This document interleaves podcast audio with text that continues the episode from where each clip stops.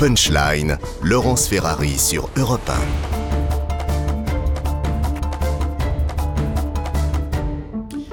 Bonsoir à tous et bonsoir à toutes. Bienvenue dans Punchline ce soir sur CNews et sur Europe 1. Un nouveau volet, un troisième volet dans l'affaire Pierre Palmade. Un témoin interrogé par les policiers l'accuse d'avoir détenu des images de pédopornographie. Une nouvelle couche de sordide pour les enquêteurs qui tentent pour l'instant de démêler le vrai du faux. L'acteur est actuellement traité dans un centre d'addictologie à Paris avec un bracelet électronique. Le parquet a fait appel de son non-placement en détention provisoire. On verra aussi dans quel état de santé se trouvent les passagers de la voiture qui l'a percuté alors qu'il était sous l'emprise de l'héroïne. On fait un point complet sur cette affaire Palmade tout de suite dans Punchline sur CNews et sur Europe 1, juste après le rappel des titres de l'actualité de 18h. Europe 1, Punchline, Laurence Ferrari.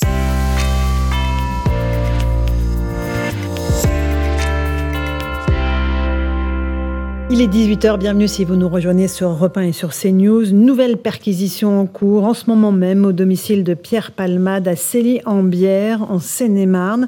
Une autre perquisition a eu lieu dans la matinée dans son domicile parisien. Elle est menée dans l'encadre de l'enquête pour détention d'images pédopornographiques. L'humoriste est désormais visé par trois enquêtes différentes. On y revient dans un instant dans l'émission. L'enseigne de chaussures San Marina placée en liquidation judiciaire par le tribunal de commerce de Marseille. Une décision qui acte la fermeture immédiate de 163 magasins et qui laisse sur le carreau plus de 650 salariés. Joe Biden a effectué une visite surprise à Kiev ce matin. Le président américain a rencontré sur place son homologue ukrainien Volodymyr Zelensky. Une visite qui intervient à quelques jours du premier anniversaire de l'invasion russe. Écoutez Joe Biden.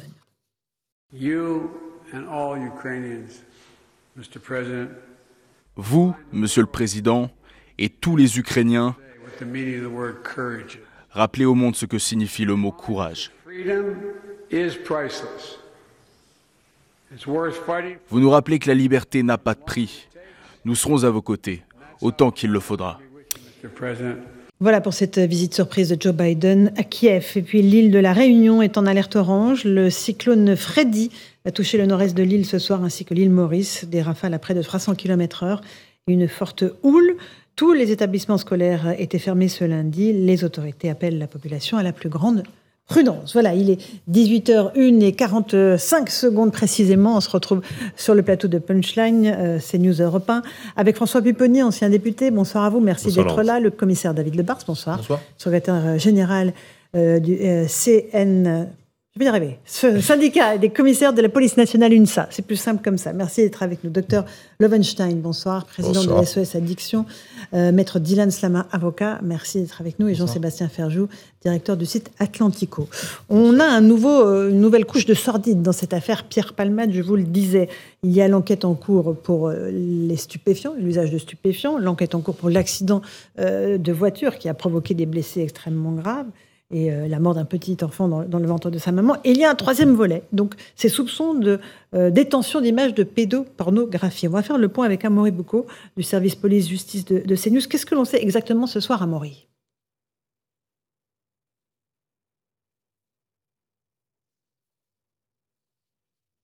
Alors, je ne sais pas si on a la liaison avec euh, Amaury Boucaud du service police-justice de CNews. Allez, euh, Amaury, expliquez-nous donc ce que l'on sait ce soir sur ces accusations. Une enquête préliminaire a été ouverte par le parquet de Paris pour détention d'images à caractère pédopornographique. Cette enquête qui a été ouverte ce samedi 18 euh, février, elle vise encore une fois euh, Pierre Palmade et elle fait suite au signalement d'un homme qui dit connaître personnellement le comédien après avoir euh, participé à une soirée dans la nuit du 13 au 14 janvier. Lors de cette soirée, Pierre Palmade se serait vanté auprès de lui de pouvoir s'offrir des enfants de 7 à 9 ans pour avoir des relations sexuelles avec eux et lui aurait montré euh, des vidéos pédopornographiques. Euh, je rappelle que euh, cette enquête, hein, elle s'ajoute à deux autres enquêtes. Une enquête ouverte pour détention et consommation de stupéfiants qui a été confiée à la brigade de recherche de Fontainebleau de la gendarmerie, puisque je rappelle que Pierre Palmade, lors de son accident, avait consommé des stupéfiants. Et puis, il s'ajoute encore à l'information judiciaire ouverte par le parquet de Melun pour les blessures et l'homicide involontaire, c'est-à-dire pour l'accident. Et c'est d'ailleurs dans le cadre de cette information judiciaire que Pierre Palmade a été euh, mis en examen vendredi dernier et euh, assigné à résidence dans une unité médicale pour soigner son addiction avec obligation de porter un bracelet électronique. Euh, le parquet de Melun avait demandé la détention provisoire de Pierre Palmade et a donc fait appel de cette décision.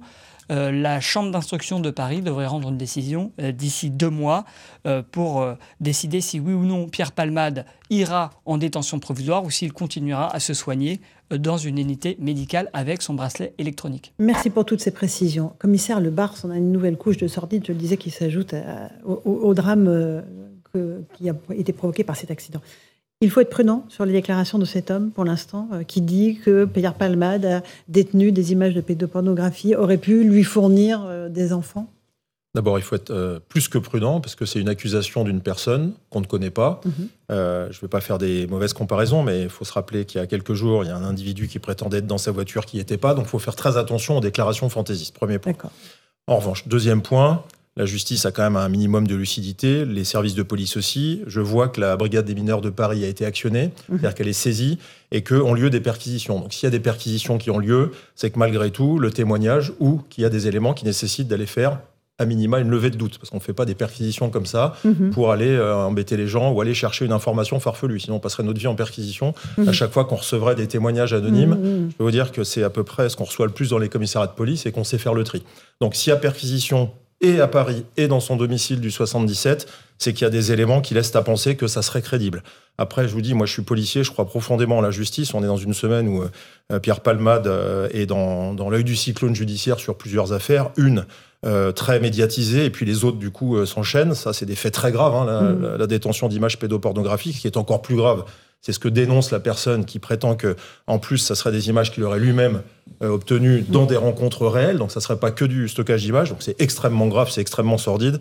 Et moi, je vais pas euh, mhm. après euh, d'abord parler dans le vide parce que je fais toujours soin de, de, jamais me renseigner sur les enquêtes et de pas charger plus que de raison ce qui se passe.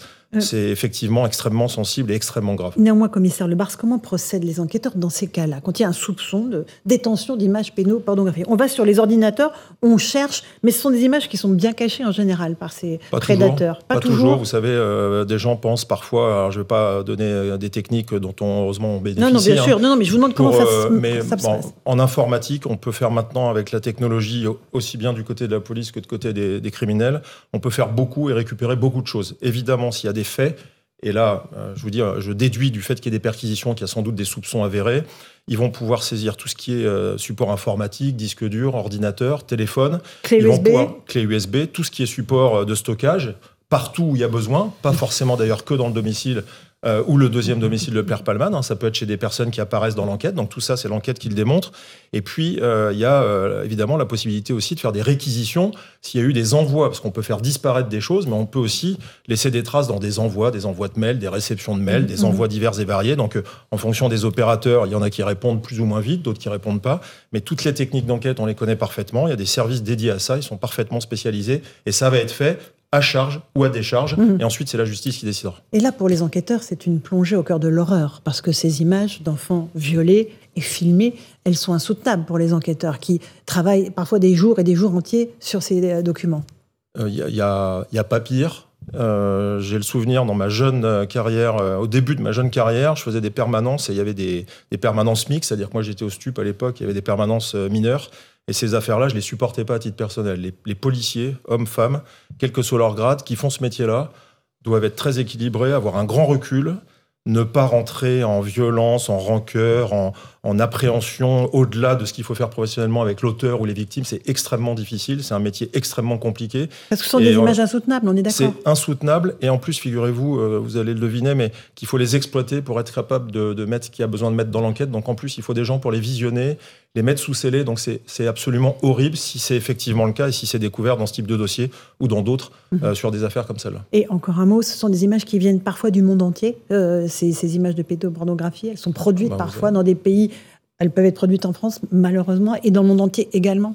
J'ai tout vu. J'ai vu euh, dans ma carrière euh, des, dossiers où vous avez 40 euh, 000 images et vous n'en identifiez pas une seule. Vous savez pas d'où ça vient. Des stocks énormes hein, qui circulent dans, des flux dans ces réseaux-là.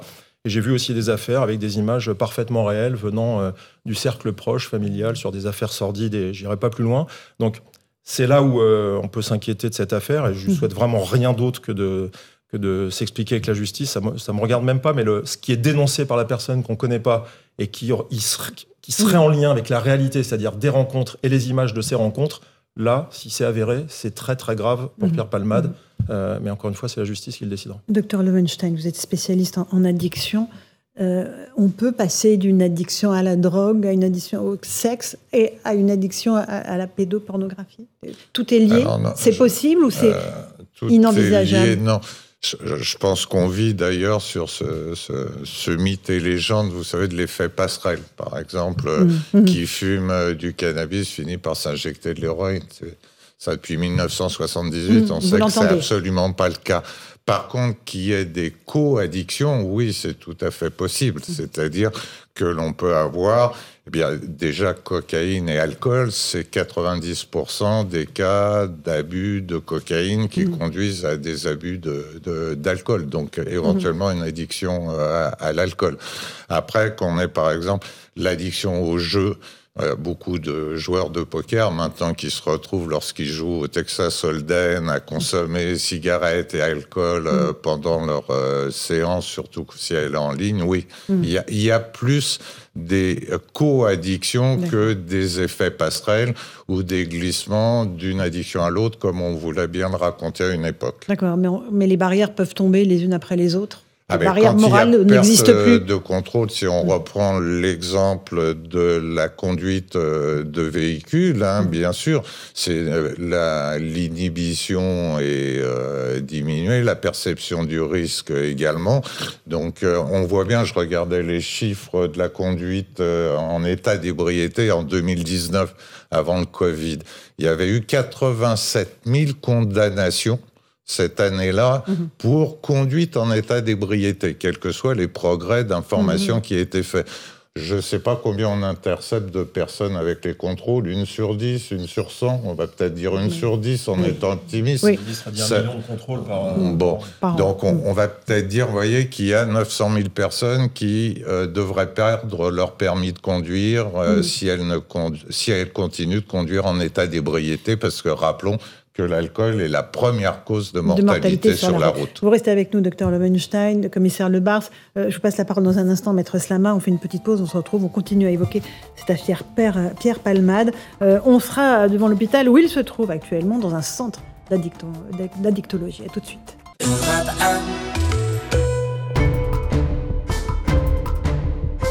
Punchline, Laurence Ferrari sur Europe 1.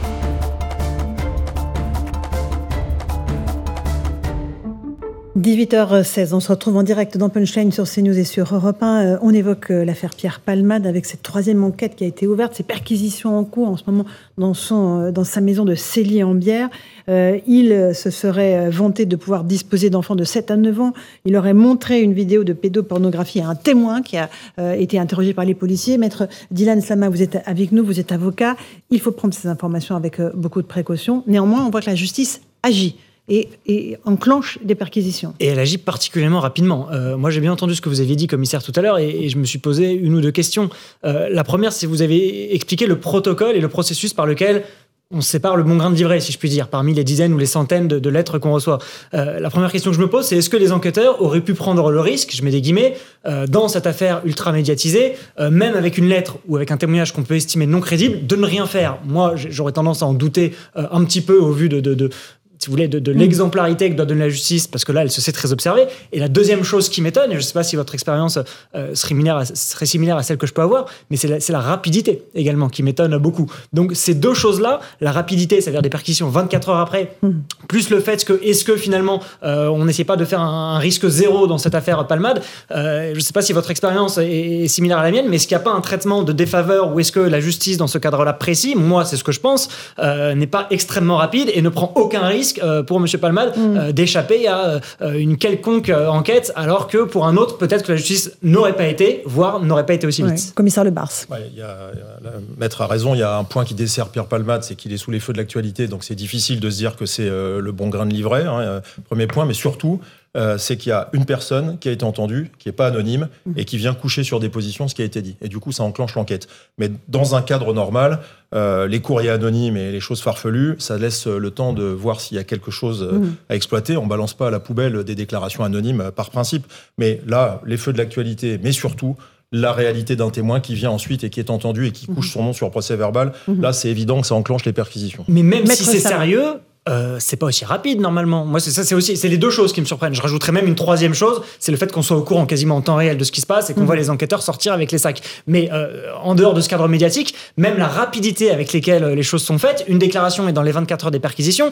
il me semble, vous avez peut-être plus d'expérience que moi, mais qu'on voit ça quand même extrêmement rarement et qu'en général, les policiers et les enquêteurs, c'est pas une manque de motivation, bien évidemment, mais manque de moyens. Il y a des dizaines, des centaines de lettres. les dossiers sont pris les uns après les autres. Non, là, ce dossier-là, j'ai l'impression qu'il est vraiment mis au-dessus de la pile. Oui, mais je réponds à ça facilement affaire criminelle grave. Hein. C'est de la détention d'images à caractère pédopornographique liée à une rencontre réelle. En tout cas, c'est les faits que dénonce euh, la, personne qui témoigne. Donc ça veut dire que c'est des là, on est dans le haut du spectre. Oui, mais grave médiatique, c'est la question que je me pose. Saisie d'un service de police judiciaire spécialisé, brigade criminelle, et personnalité sensible et euh, connue.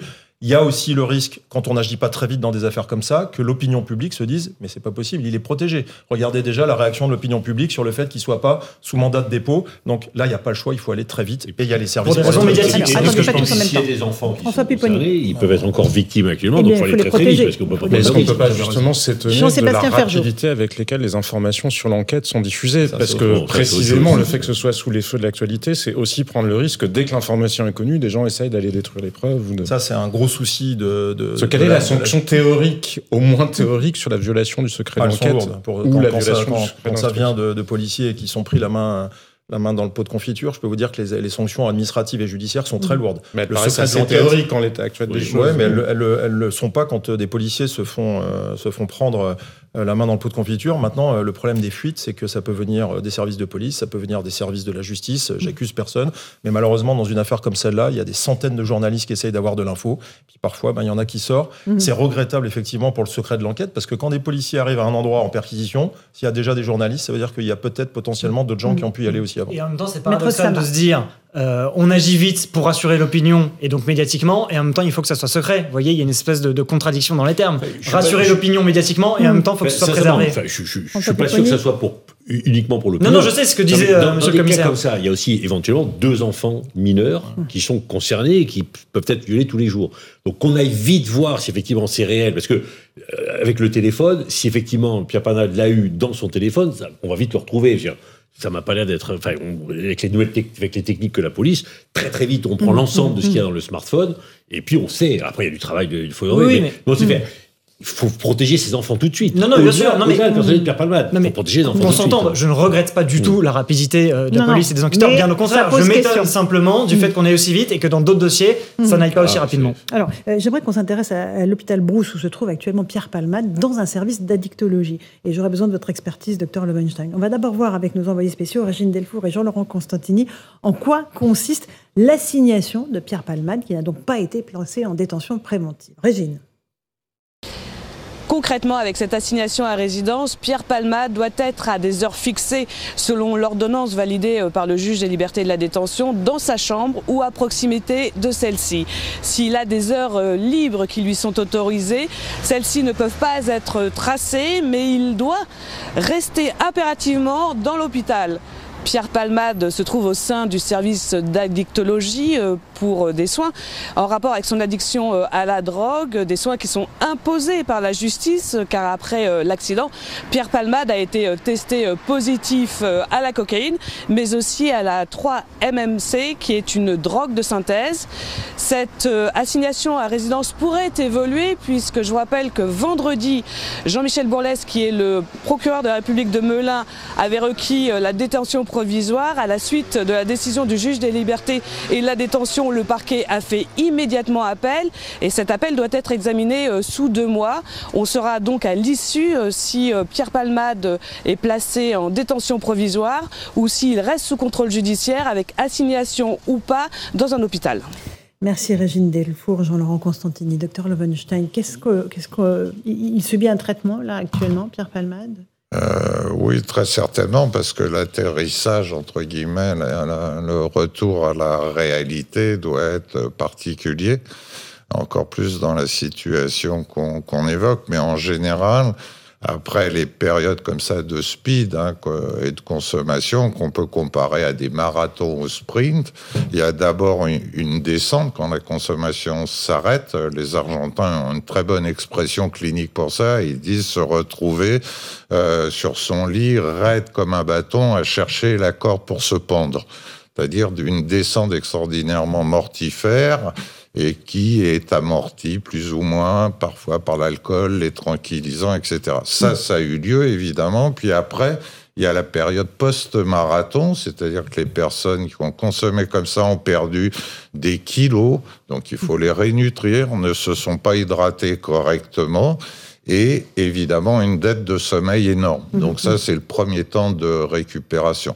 Le second temps, c'est celui où la personne n'a plus ses déficits, ses dettes énormes de sommeil et d'énergie, et doit faire face à de nouvelles minutes sans ce speed. C'est-à-dire que chaque minute, chaque heure, mhm. est d'une lourdeur et d'une angoisse terrible. La perception du temps devient différente et comment revenir à l'équilibre d'un point de vue neuro-biopsychologique bah, c'est à peu près le temps, on va dire, de l'hospitalisation, celui qu'on appelle du sevrage, avant de consolider ça pour éviter les relapses, c'est-à-dire les rechutes. Les rechutes qui sont fréquentes dans ces cas-là, évidemment. Là, on parle de Pierre Palmade. Il avait euh, expliqué assez publiquement ses problèmes d'addiction. On peut avoir des addictions mêlées, des co-addictions, donc euh, drogue, euh, sexe, pornographie, tout mêlé dans, dans, Alors, je, le même cercle. Je veux évidemment pas m'exprimer sur un cas particulier d'un patient, mais donc entendez-le comme généralité.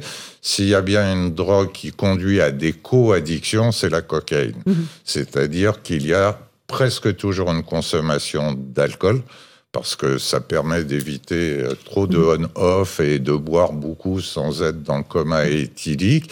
Il y a les co-addictions avec les médicaments eux-mêmes, les benzodiazépines, les somnifères, pardon, pour mm-hmm. pouvoir atterrir cette descente que, que j'évoquais. Souvent, une co-addiction tabac, parce que quelqu'un, même qui ne fume pas avec la cocaïne, va descendre un ou deux paquets de cigarettes euh, s'il consomme de la coke euh, la nuit. Et puis après, il y a tout ce qui peut être entraîné par l'hyperactivité, l'hyperexcitabilité. Mm-hmm. Et là, on tombe évidemment dans la possibilité d'hyperactivité euh, sexuelle et de ce qu'on appelle le chemsex. D'accord. la 3-MMC qu'évoquait Régine Delfour, c'est une, drogue de synthèse Mhm. qui est à l'heure actuelle la plus diffusée parce qu'elle coûte peu cher et qu'elle est très facile à obtenir. Il n'y a même pas besoin d'aller sur le darknet. Maintenant, il faut, faut savoir ça, c'est que la difficulté que vous rencontrez, c'est que c'est pas aller simplement chercher quelque chose dans les cités, c'est que on peut se le faire euh, délivrer à, la maison rapidement. Commissaire Lebar, c'est un véritable problème pour euh, euh, les policiers, ces drogues qui sont plus qu'en vente libre, qui sont en, livraison à domicile? Écoutez, je vais, je vais essayer d'être franc. Ça en serait pas un pour les policiers si les gens qui consomment ce que vient de décrire le docteur restaient chez eux et ça serait qu'un problème de santé publique et ça serait pas un problème euh, de répression ou de police. Le problème dans l'affaire, euh, alors Palmade, mais moi, comme, euh, comme le médecin, je je vais pas juger, je, suis policier en mm. plus, je, je juge pas Pierre Palmade, mais dans ces affaires-là au pluriel, ce qui est terrible, c'est quand il y, a usage du véhicule. Et, et ce qui est mm. terrible dans notre pays comme la France, c'est qu'on se rend compte qu'en fait, qu'il y, y, a un problème sur l'usage du véhicule. Quand vous êtes quelqu'un d'éduqué, que vous respectez les lois, le véhicule, c'est fait pour se déplacer. Ça peut éventuellement être du loisir si vous respectez les vitesses. Le problème du véhicule, on le voit dans, je vais donner trois exemples, c'est dans les refus d'obtempérer, euh, dans les rodéos, euh, dans les conduites sous l'emprise euh, de stupéfiants ou d'alcool, mhm. on a des gens qui finalement servent de véhicule pour nuire aux autres ou sans le faire exprès, mais dans un état qui fait que le véhicule devient une arme. Donc le sujet, mhm. c'est ces addictions-là, pour cet exemple-là. Et on le voit bien, côté justice, Et ça, ça fait l'objet du débat médiatique. C'est vrai que c'est jamais bon d'imaginer qu'il faille faire des lois ou, ou, réagir à coup de menton quand il y a des événements médiatiques, mais ça permet aussi de réfléchir. C'est qu'en France, le véhicule, finalement, suscite, alors je ne vais pas dire l'empathie ou la compréhension de la justice, mais en tout cas, n'est pas puni euh, comme le serait un crime avec un fusil. Je vais prendre l'exemple d'un meurtre avec un fusil, mhm. même s'il est involontaire, ça coûte plus cher que de le faire avec un véhicule. Il y a plein d'avocats, de juristes, de policiers, ou d'un chasseur, ou de plein de choses. Après, on va, avoir le lobby des chasseurs sur le dos, ils ne sont pas tous alcoolisés. Non, non, mais, pour dire que le homicide involontaire voilà, nous intéresse tous dans sa conception, et qu'utiliser une arme comme un fusil en étant libre quasiment dès C'est pareil, c'est la même la voiture, c'est comme le fusil. C'est une arme, C'est une arme. Hmm. Et, et, le, et, ce que les gens ne comprennent pas, et il y a une confusion aujourd'hui légitime, hein, j'entendais aussi euh, des, des, échanges ce matin, le, la notion involontaire, c'est une notion importante du droit parce qu'il y a trois éléments moraux pour une infraction. Une infraction, il doit y avoir un élément matériel, un élément légal, un élément moral.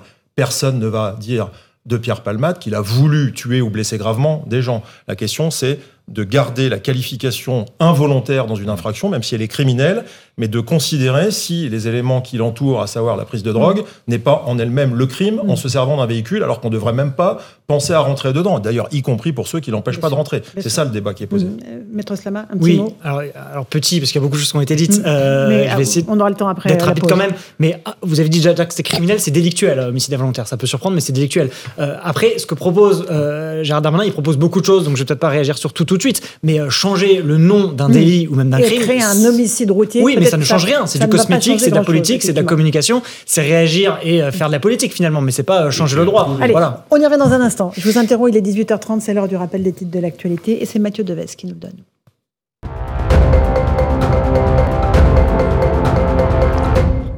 On vient de l'apprendre, un nouveau séisme de magnitude 6,4 a frappé le sud de la Turquie. Plus tôt dans la journée, le président turc a annoncé la construction de 200 000 logements dans les 11 provinces turques affectées par le séisme du 6 février. Ce séisme de magnitude 7,8 a fait plus de 41 000 morts en Turquie et détruit ou gravement endommagé plus de 118 000 bâtiments. Elisabeth Borne promet de transcrire dans la loi un accord conclu récemment entre syndicats et patronat sur le partage de la valeur en entreprise. Cet accord généralise des dispositifs d'intéressement ou de participation à toutes les entreprises de plus de 11 salariés. Emmanuel Macron reçoit ce soir des centaines d'acteurs de la French Tech à l'Elysée, un secteur apprécié et mis en avant par le chef de l'État. Ces entrepreneurs figurent tous dans la promotion 2023 des jeunes sociétés technologiques françaises les plus performantes. Et demain matin, Emmanuel Macron sera aux aurores au marché de Ringis, en banlieue parisienne, aux côtés des Français qui travaillent tôt. Voilà pour le rappel des titres de l'actualité. On se retrouve dans un instant après une courte pause avec nos invités. On revient sur l'affaire Pierre Palmade. On prendra des nouvelles de l'état de santé des victimes de la voiture accidentée euh, qui était en face de lui, ce père de famille et ce petit enfant de 6 ans qui sont toujours dans un état grave. A tout de suite dans Punchline sur CNews et sur Europe.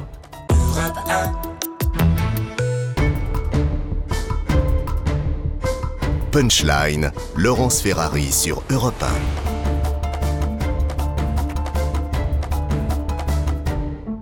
18h35, on se retrouve en direct sur CNews et sur Europe 1 dans Punchline avec euh, Jean-Sébastien Ferjou, avec euh, Maître Dylan Slama, le commissaire David Lebars, François Bupponi et nous avons été rejoints par le docteur Jean Dorido, psychologue. Bonsoir à vous, merci d'être avec nous. On continue à évoquer cette affaire Pierre Palmade qui a désormais euh, trois volets, puisqu'il y a euh, le volet accident de la route, le volet euh, stupéfiant, consommation de drogue, et un volet que les enquêteurs sont en train de, vérifier concernant une éventuelle utilisation d'images pédopornographiques. docteur Dorido, comment est-ce que c'est possible, encore une fois, qu'il y ait une telle accumulation d'affaires sur une seule personne? C'est une multi-addiction en réalité ah ben effectivement, oui, vous mettez le doigt dessus. Les, les, les, toxicomanies ne, ne, sont pas exclusives les unes des autres. Et bon, bah, là pour l'instant, euh, tout, tout n'est qu'au stade des hypothèses. Toutefois, oui, il y a des personnes qui sont euh, bien sûr polytoxicomanes, qui consomment de la cocaïne, de la 3-MMC, qui euh, pratiquent le chemsex et qui peuvent avoir des euh, fantasmes euh, pédophiles. pour la psychopathologie, une personne pédophile, une, elle est considérée comme pédophile dès lors qu'elle va s'exciter à l'idée d'expériences sexuelles avec des enfants. Ça ne présuppose pas le passage à l'acte. Mhm. Et puis, ben, il y a des personnes qui passent à l'acte et alors elles deviennent des euh, pédocriminels. Mhm. Ce qui est évidemment euh, lourdement condamné, euh, David Lebars. Aujourd'hui, on démantèle des réseaux de pédocriminalité tous les jours en Europe. Autant qu'on le peut, et sur des affaires comme ça, là, on a parlé de la, vitesse à laquelle doit aller la justice sur des affaires comme ça. S'il y a bien des, des affaires graves, à la fois pour la protection des victimes quand c'est des mineurs, c'est bien celle-ci. après, je, voilà, je, moi je vous dis, je reste très prudent par principe parce que je suis très respectueux du droit.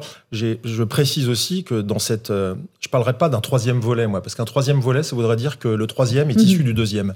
Or, il y a un témoin crédible, puisque ça a déclenché une enquête avec des perquisitions, mhm. qui dit que Pierre Palmade a fait ceci ou cela, mais je note quand même qu'il y a eu des perquisitions préalables dans les domiciles de Pierre Palmade dans l'affaire de Stup, et c'est pas au cours de ces perquisitions préalables qu'ont été trouvés d'éventuels mhm. supports d'images pédopornographiques, donc prudence. Euh, mais rassurez-moi, commissaire, quand on fait une perquisition pour stupéfiants, on saisit les ordinateurs. Ça dépend, Laurence Ferrari. Vous savez, ça dépend de, la nature de l'affaire. Vous savez, euh, qu'est-ce qu'on dirait euh, euh, si l'intégralité de la maison de Pierre Palmade avait été retournée et tous les ordinateurs embarqués Si vous pouvez consulter, vous assurer que il est usagé. Hein, il n'y avait pas d'éléments, mm. sauf à ce qu'on apprenne le contraire, selon lequel il serait trafiquant. S'il est mm. trafiquant, on prend tous les ordinateurs, on les exploite. Usagé, c'est différent. Maintenant, je ne sais pas ce qui a été trouvé non plus, parce que le secret de l'enquête, fort heureusement, tout n'est pas sur la place publique. Il n'est pas évident qu'il y ait eu besoin de ramener tous les ordinateurs. En revanche, là, ce qu'on peut constater, c'est que dans l'affaire de pédocriminalité, là, tous les supports informatiques sont ramenés, bien évidemment. Maître Dylan Slama. Oui, alors pour aller plus loin, encore une fois, je, vous avais plus ce que moi, mais les usagers, c'est assez rare qu'on fasse des perquisitions chez eux, hein, de toute façon. Euh, c'est assez rare, moi, mes clients sur usagers, euh, soyons honnêtes et allons jusqu'au bout, c'est même rare qu'ils soient poursuivis et condamnés. Euh, donc là, encore une fois, moi, je reviens au fait qu'on a une justice particulièrement attentive, on va dire, au sort de... oui, il y a d'autres dimensions, mais là, on parlait bien du volet simplement sur le stupéfiant. et sur le reste, alors, j'entends, et c'est normal que, bien sûr, on parle de la répression, on a entendu Gérald Darmanin et ce matin, euh, moi je trouve qu'on parle relativement peu euh, du volet préventif et c'est bien que vous soyez là d'ailleurs pour en parler. Et je vais dire quelque chose qui, qui, peut choquer parce qu'on parle beaucoup justement de volet préventif ou répressif s'agissant euh, du stupéfiant, mais je vais dire quelque chose qui peut choquer, mais en tout cas une fois, je vais, je vais être pragmatique. En Allemagne, s'agissant de la pédocriminalité, ont été mis en place des systèmes de prévention pour des personnes, des adultes, qui se diraient avoir des désirs pédophiles et donc des espèces de, de numéros verts et des suivis pour qu'ils puissent mmh. appeler mmh. et pour qu'ils puissent être pris en charge. Et ce sont des choses qui fonctionnent. Euh, alors ça peut choquer parce qu'on se dit attendons on va on va pas on va pas accueillir et encadrer ces gens-là, mais euh, c'est quelque chose qui existe en Allemagne euh, qu'on n'imagine pas du tout aujourd'hui en mmh. France où justement on ne parle que de répression et de répression et d'ailleurs c'est aussi le problème en avis sur la cocaïne et sur un certain nombre d'addictions, mais y compris sur ce volet-là, un aspect préventif est possible. Il existe en Allemagne, il fonctionne. On peut peut-être l'imaginer en France. le, le problème c'est qu'on ne perd plus de prévention pour rien depuis six ans en France. Pendant très longtemps, on a vu un grand débat répression, prévention, certains étaient plus pour... Et on était tombés d'accord tous pour dire, allez, il faut faire de la prévention et de la répression. Voilà, faut faire les deux. Et puis, pour des raisons que moi j'ai du mal un peu à comprendre, depuis 5-6 ans, on ne parle plus que de répression et la prévention a disparu. C'est vrai pour la prévention de la délinquance, c'est vrai pour. S'agissant de l'alcool, on connaît par cœur, voire dans, les, discours, je parle des discours des politiques. Hein. Alors qu'on alors qu'on avait mis, entre guillemets, 20 ans à élaborer une politique mm-hmm de lutte contre la délinquance ou la mmh. toxicomanie en disant il faut de la prévention et il faut de la répression dans ce cas passage à l'acte. Et qu'on était tous d'accord. Ça, ça a disparu, effectivement. Et là, dans le, cas de la toxicomanie ou le cas. Euh, il faut effectivement éviter que ça arrive. Il faut lutter contre les trafics, mais il faut tout faire en sorte, enfin, faut mettre tout en œuvre pour éviter que des, gens basculent dans la toxicomanie. Mmh. Et là, effectivement, ce n'est plus d'actualité. Il y a, certainement deux dimensions. Il y a la dimension, le fait que l'action publique n'est pas beaucoup misée sur la prévention contre les toxicomanies, contrairement au tabac ou à l'alcool, ça tue moins directement. C'est une des raisons. L'autre raison étant de redouter que ça serve euh, d'effet euh, publicité. En tout cas, c'est ce que en disent un certain nombre de responsables politiques, notamment d'anciens ministres de la Santé. Et après, probablement, il y a un vertige collectif, parce que la question qu'il y a au fond des choses, c'est pourquoi sommes-nous, on est les sociétés qui ont le plus de liberté que ce qu'on n'a jamais connu au cours de l'histoire. Probablement parmi les sociétés qui, pareil, bénéficient du plus de prospérité que ce qu'on a connu au cours de l'histoire. Et pourtant, nous sommes parmi les pays les plus drogués au monde, alors qu'avant, traditionnellement, les drogues, que ce soit la coke...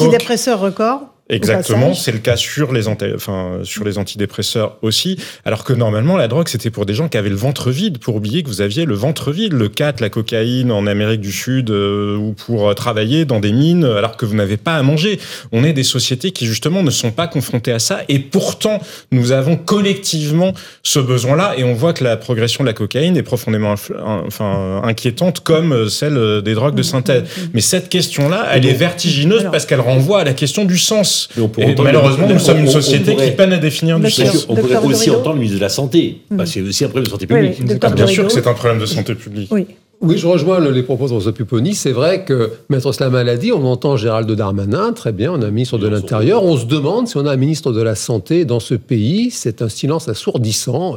Tout le monde parle de cette euh, triste et dramatique affaire, euh, sauf le ministre de la Santé. Et, je, je, je, reprends vos propos, c'est un fait que je parlerai plutôt d'éducation plutôt que de prévention. Mm-hmm. Euh, on a besoin d'une éducation euh, aux substances, expliquer aux enfants les dangers comportementaux, les dangers sur la santé. Et ce que vous évoquiez par rapport à la pédocriminalité, si on, si on essaye de retrouver des, des points communs, des dénominateurs communs entre la toxicomanie et la pédocriminalité, c'est un fait que les personnes concernées vous expliquent qu'elles sont prises de quelque chose d'impérieux. Ça mm. leur tombe dessus. C'est comme une personne boulimique qui sent qu'elle va, elle va faire une crise. Elle sent que ça monte. Et c'est un fait que ces expérimentations, quand elles mises en place en Allemagne, c'est vrai que ça donne du résultat. Et c'est d'ailleurs ce que pratiquent euh, les toxicomanes euh, qui sont inscrits dans mm. le champ des alcooliques anonymes, narcotiques mm. anonymes. Ils ont un parrain qu'ils peuvent appeler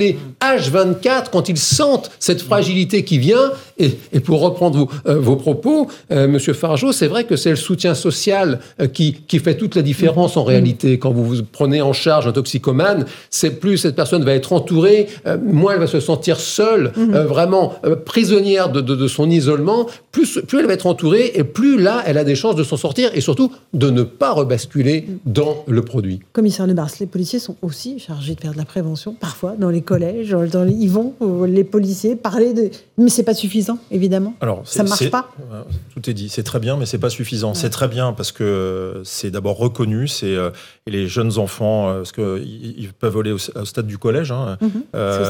C'est important pour eux de voir la police et de voir la police dans un message et pas seulement dans un rôle de, répression. C'est bien aussi pour la police hein, de se montrer sous ce visage-là. C'est ce qu'on appelle les, policiers formateurs anti-drogue hein, pour ce qui est sur du sujet des, drogues. Mais ça suffit pas. les chiffres ont été donnés. On va pas, je ne vais pas les, réciter. On a une, une augmentation nationale de la consommation des drogues. Moi, j'ai démarré ma carrière dans les stupéfiants, comme vous le savez. J'ai connu euh, à peu près tous les prix, toutes les consommations. J'ai vu tous les pics.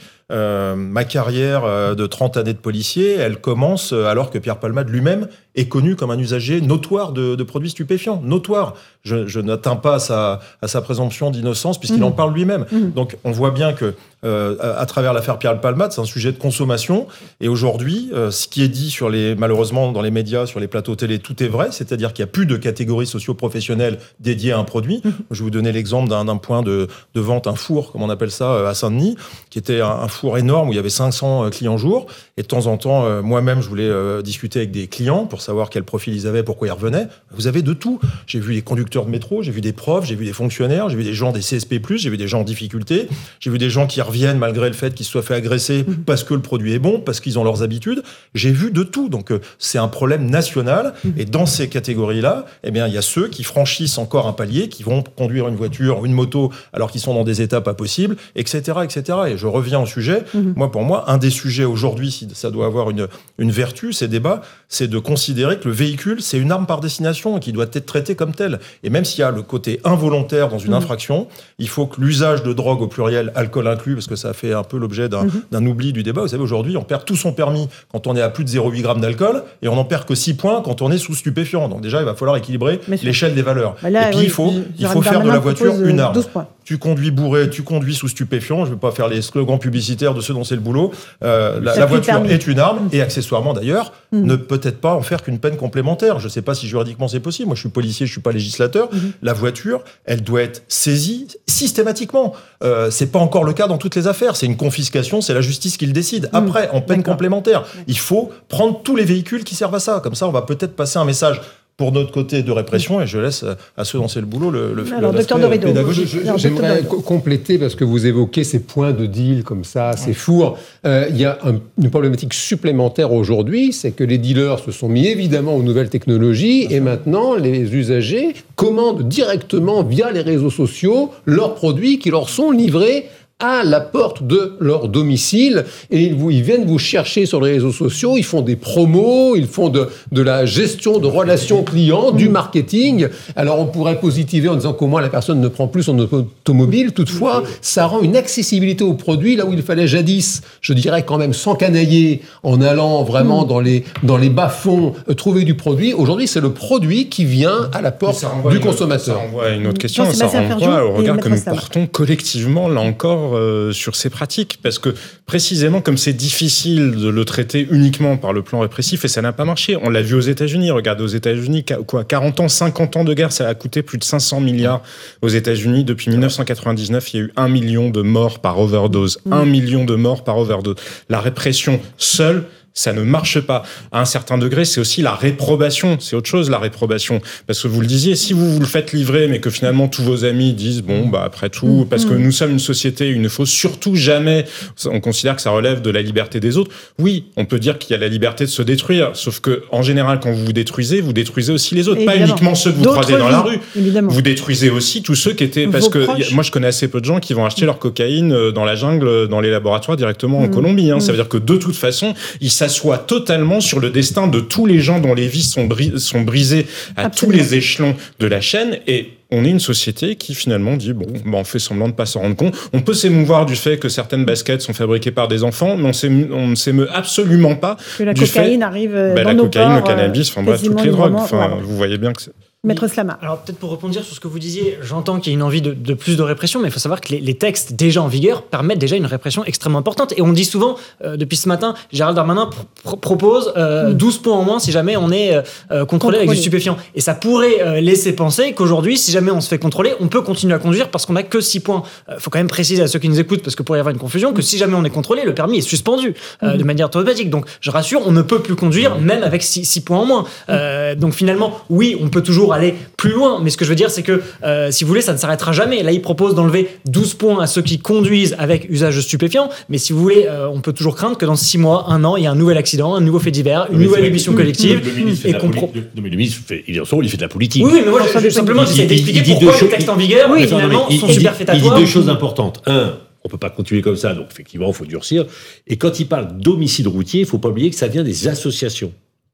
En particulier Mme Aleno qui a dit il faut que ça soit. Et je pense que le terme est important. Dire à des gens vous prenez la voiture en ayant pris de l'alcool ou de la drogue, c'est comme si vous preniez une arme.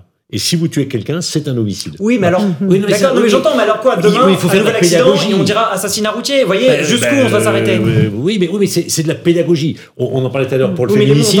Le fait de. Oui, mais justement, les mots ont un sens. Ben là, oui, on, prend une arme, on, tue quelqu'un sans le faire exprès, c'est un homicide mm. volontaire. On prend une voiture en, étant, en étant sous la prise de l'alcool, on, blesse on tue quelqu'un, c'est un vous homicide. Avez raison. Moi, j'aimerais quand même poser une question au psychologue qui est sur notre plateau, le docteur Dorido. On a parlé de l'alcool, de la drogue, on ne parle pas des médicaments c'est-à-dire les antidépresseurs, les anxiolytiques, tous ces médicaments qui altèrent évidemment euh, le discernement. C'est marqué dans la notice, attention à ne pas prendre le volant. Mais qui vérifie? Est-ce qu'il y a des contrôles? Est-ce qu'on peut prendre le, volant quand on est euh, sous traitement? Alors, est-ce qu'il y a des contrôles? Ça, il faut demander à notre, à notre ami policier. Non, mais ça altère aussi le discernement. alors, si vous voulez, pour ça, les anglo-saxons sont quand même meilleurs que nous autres Français parce qu'ils appellent n'importe quel produit actif drug. D-R-U-G, drug. Et vous avez les drugs qui sont euh, licites, vous avez des drugs qui sont sur ordonnance, qui mhm. sont là pour le coup fabriqués dans de très bonnes conditions d'hygiène et de respect du droit du travail, et puis vous avez les drugs qui sont illicites, qui sortent des laboratoires clandestins. Et, et, et, et pour le psychologue, le problème en réalité est un complètement indépendant de, de ces structures artificielles et législatives, si vous voulez. Nous, enfin, nous on n'a pas connu sur ce plateau, nos arrière-grands-parents ont connu des fumeries d'opium, il y avait des comptoirs en Indochine, il y a même un champ militaire qui s'appelle Opium, les, les, militaires français allaient fumer l'opium dans les fumeries. Et, et, pour reprendre par exemple le nombre de morts, il y a aux USA un problème de santé publique majeur autour des morts par overdose de consommation d'opiacés sur ordonnance. Et oui, bien sûr, vous soulevez... Est-ce qu'on est moins dangereux quand on prend un antidépresseur quand on Alors, aux yeux de la psychologie et de la dictologie, clairement, on n'est pas moins dangereux quand une personne, passez-moi l'expression, est complètement dans le cirage parce qu'elle a consommé, je ne vais pas donner de marque, non, enfin, il y a des molécules aujourd'hui psychoactives extrêmement fortes. Qui sont prescrites par les médecins. Qui sont prescrites par les médecins et, et, évidemment, très souvent à juste titre, la personne en a besoin et pour autant, la personne, elle prend son automobile et c'est un véritable danger public. Et, sur ce sujet de santé publique, juste un mot, c'est plus de morts, ce que vous disiez, les morts par opioïdes aux États-Unis, c'est plus de morts maintenant chaque année que le nombre cumulé de morts par arme à feu, plus tous les morts de la route. Vous imaginez l'ampleur du programme. Et ça, c'est un problème, pour le coup, de mort sur ordonnance légale. Absolument. Docteur, euh, commissaire pardon. Je, vais rejoindre ce qu'a souvent dit l'avocat sur ce plateau. On ne va pas demander à la police de résoudre tous ces problèmes-là euh, par vous la y êtes confronté quand même. Et, pourquoi? Ben, On va dire les choses aussi, parce qu'on ne pourra jamais contrôler tous les automobilistes, même si je trouve, et ça peut surprendre, en tant que policier, en tant que citoyen, qu'on n'est plus assez contrôlé sur la route. Je ne sais pas comment euh, les gens voient les choses, mais on voit. Euh, moi, j'ai le souvenir du, confinement. On voyait les gendarmes ou les policiers partout pour pas aller à tel ou tel endroit. On s'est rendu compte que c'était possible, mais le reste du temps, on n'est pas tellement contrôlé sur la route. Bon, mais ça, euh, il faut aussi dire qu'on ne pourra pas contrôler tout le monde. Premier point. Deuxième point. Quand bien même on contrôlerait les gens, on n'aura pas les outils. ça va être la limite pour savoir s'il y a un état dans lequel la personne est en mesure ou pas de conduire. Je vais aller sur quelque chose qui va choquer, mais c'est la réalité. Le cannabis la personne qui est positive au cannabis, ça veut rien dire, parce que le cannabis, la prise qui date d'il y a deux heures ou la prise d'il y a deux jours, ne va pas déterminer l'état mhm. dans lequel la personne peut ou pas conduire. J'en parlais avec la dictologue qui était sur le plateau précédemment. Entre 7 et 10 heures, selon un fumeur régulier ou pas régulier, finalement, c'est plus une emprise. Donc, le cannabis, déjà, va sortir du spectre pour dire, monsieur, vous n'êtes pas, ou madame, en mesure de conduire. Alors, la coke, c'est plutôt plus facile si, mais je laisse les médecins s'exprimer parce que la prise de, de, cocaïne peut se, se, gradifier, enfin, c'est-à-dire qu'il y a hmm. différents niveaux de positivité. Donc voilà. alors vous imaginez bien, les drogues de synthèse pour les médicaments, vous imaginez bien qu'on n'a pas une soufflette par produit. Donc tout ça est irréalisable. On en hmm. revient à la nécessaire prévention au fait que quand on est normalement constitué, on ne prend pas sa voiture quand on est dans le cirage. Je prends votre terme. Mm. C'est irresponsable. Et les gens qui montent dans des voitures avec des gens qui sont dans le cirage sont irresponsables aussi. Moi, j'en veux largement en tant que citoyen aux deux fuyards qui se sont barrés comme des lâches et qui racontent en plus n'importe quoi dans les médias. En plus, ils n'ont pas de pudeur. Bah oui, mais ils sont sous statut de témoin assisté. Oui, bah, ça, c'est la justice. Je respecte ce que décide la mm. justice. Empêche qu'ils se sont barrés comme des lâches. Ils auraient pu mm. faire du secours ou, donner des éléments d'enquête. Voilà, ils auraient pu rester sur place. Enfin, moi, je, considère que c'est un devoir citoyen bah, parce qu'ils avaient des choses sans doute à cacher ou qu'ils ont mal réagi. Mais ça, c'est leurs avocats qui se débrouilleront pour défendre euh, leur version. J'ai juste entendu celle d'une avocate cet après-midi. Elle aurait mieux fait de s'abstenir parce que c'était mhm. grotesque. Ça vous a mis en colère. Hein mais ça met en colère parce que c'est irresponsable euh, et irrespectueux pour les victimes. Il y a des gens qui sont gravement blessés dans la vie et complètement brisés. Et il y a des plaidoiries qui se font sur les plateaux télé qui sont indécentes. Il y a un moment, les, les, palais de justice, euh, la justice, ça se fait dans les prétoires. C'est pour ça que j'essaie toujours de pas aller dans le fond des affaires pour parler des principes. non, alors je, je, suis pas, oui, je suis pas vraiment d'accord. Parce qu'à partir du moment où les mises en cause sont systématiques toute la journée, il est normal aussi qu'au bout d'un moment, la défense puisse s'exprimer. non, mais là, vous dites une, des certaines choses. Euh, il y en a qui sont vraies. Moi, j'ai lu euh, aussi que euh, ils sont partis au moment où les secours étaient déjà arrivés, où des choses étaient en place. Mm. si vous voulez, on peut pas comme ça, sans tout savoir. Ils ont été placés sous statut de témoin assisté par un magistrat qui a vu le dossier. si vous voulez, ce serait inimaginable que des personnes, sans doute que tout leur entourage d'ailleurs, leur entourage professionnel, amical, familial, tout le monde les a identifiés et reconnus. il serait inimaginable d'imaginer que chacun puisse, sans avoir accès au dossier, euh, venir les mettre en cause euh, continuellement et que leur avocat ne puisse pas s'exprimer. C'est normal aussi que l'avocat fasse son travail, y compris médiatiquement, lorsque la mise en cause est médiatique. Là-dessus, sincèrement, leur attitude n'est pas acceptable. Ils quittent le lieu. Ils retournent chez Pierre Palmade. On parle des passagers de sa voiture. Des passagers de la voiture. Il fuit pendant deux jours. Il, y a, a qui s'est rendu. Il a fallu que la, la, la, chargée, il a fallu que la chargée de communication du ministre de l'Intérieur leur demande de se oui, mais alors moi je vais, alors c'est pas pour prendre leur défense, mais honnêtement, non, non, mais, sans prendre leur défense, honnêtement, moi je vous dis ce que je pense dans ces circonstances, avec l'ampleur médiatique de ce qui s'est passé, avec la crainte qu'il peut y avoir, je dis ce que je pense. Moi je trouve que se rendre, c'est aussi un acte de courage. D'accord. L'immoralité n'est pas une infraction. Voilà. Dans, cette affaire-là, on a beaucoup de morale et en fait, la, morale pénale, l'élément moral ou la morale, euh, faire ou pas faire, c'est, on est à la, limite de tout ce qui est euh, voilà. Mais cette affaire, elle, est, elle, est, elle, est, elle, interpelle tout le monde parce emblématique. Elle est, elle est emblématique, elle, est très complexe. Et, chacun peut, peut s'identifier à une des, euh, voilà, une des personnes qui les accidentait. tristement euh, l'affaire du, fils Aleno, le, le cuisinier. Absolument. Et, peut-être que ces affaires-là feront avancer les choses, mais c'est vrai que dans l'émotion, c'est compliqué aussi de, de, réfléchir avec du recul. Il faut du recul pour faire du droit. Merci beaucoup, commissaire Lebars, docteur Dorido, euh, maître Slamage, Jean-Sébastien Ferjou, François Pupponi. Dans un instant, Christine Kelly sur CNews et ses invités pour Face à l'info. Et Europe 1 soir sur Europe 1. Bonne soirée sur nos deux antennes.